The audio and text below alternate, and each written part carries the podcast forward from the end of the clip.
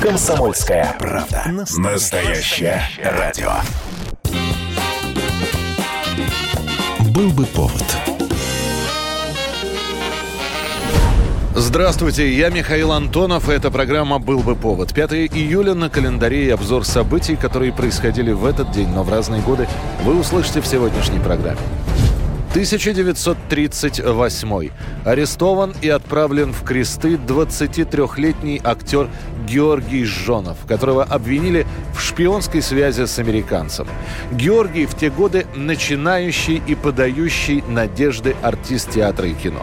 За плечами уже несколько работ в кинематографе, эпизод в Чапаеве, одна из ведущих ролей в фильме «Комсомольск», но именно в этот момент у Жонова арестовывают брата. Тогда арестовывали очень многих после убийства Кирова. Брата приговаривают к семи годам на Воркуте. Знакомые Жонова, в том числе и молодые сотрудники НКВД, советуют актеру на время уехать из Ленинграда, но тот отказывается. Через несколько дней его арестуют.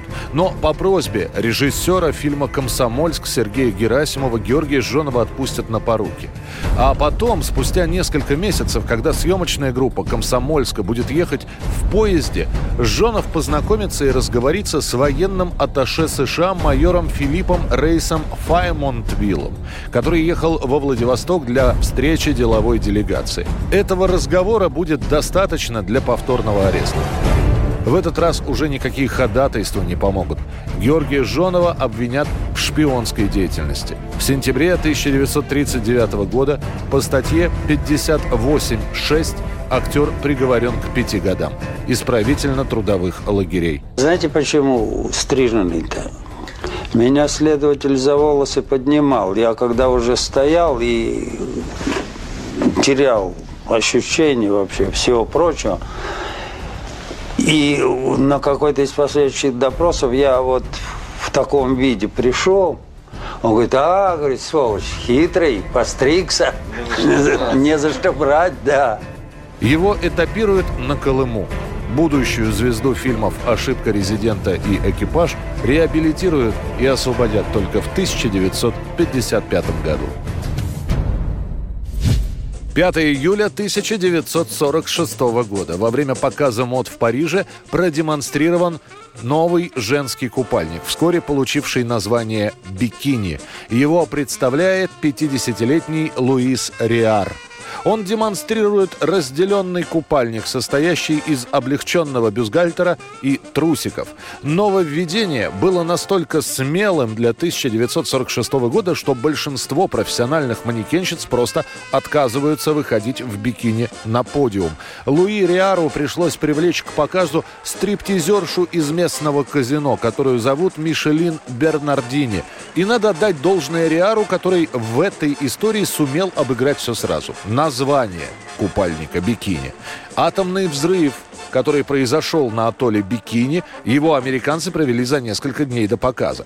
И первый слог «би» в слове «бикини», который указывает на предмет, состоящий из двух частей. После первого показа Риар запатентует свой купальник. А против этой одежды гардероба начинает выступать католическая церковь. Изобретение оказалось настолько скандальным по тем временам, что церкви Италии, Испании и Португалии публикуют запрет на ношение этой бесовской одежды. В в женском журнале Modern Girl «Современная девушка» в 1957 году новой модели купальника выносят категоричный вердикт. Вряд ли стоит тратить время на разговоры о так называемом бикини, поскольку невозможно представить, что девушка, соблюдающая такт и приличие, позволит себе появиться в таком купальнике на людях. Однако вскоре найдутся актрисы, рискнувшие появиться в бикини. Софи Лорен – Урсула Андерс, выходящая из воды в фильме о Джеймсе Бонде, Бриджит Бардо. После этого популярность нового купальника становится абсолютной и распространяется по всему миру. В СССР бикини придет только во второй половине 60-х годов. И, наконец, последняя модель. Пляжный ансамбль, мини-бикини 69. 1950 год. Застрелен Сальваторе Джулиано, легендарный сицилийский бандит и сепаратист.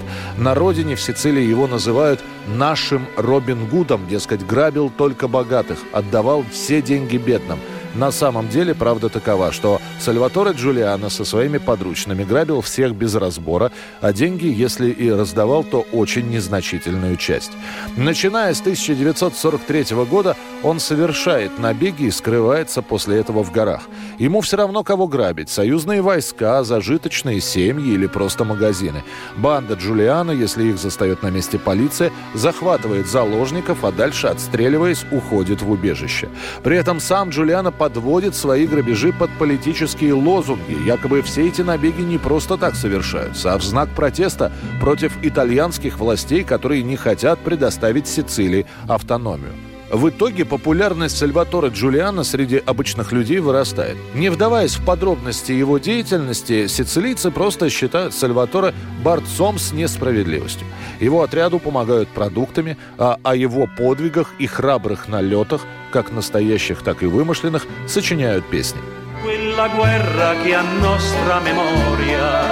Fu la cosa più triste ed infame quando il povero muore di fame ed il ricco più ricco si fa. В итоге жизнь Сальватора Джулиана оборвется в 27 лет. По легенде, он погибает, проводя ожесточенную перестрелку с карабинерами. Ну а правда такова, что Джулиана застрелили его собственные подручные.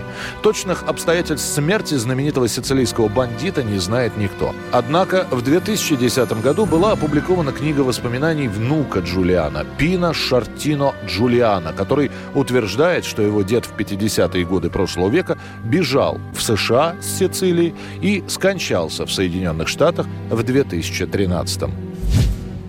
Это была программа «Был бы повод» и рассказ о событиях, которые происходили в этот день, 5 июля, но в разные годы. Очередной выпуск завтра. В студии был Михаил Антонов. До встречи. «Был бы повод»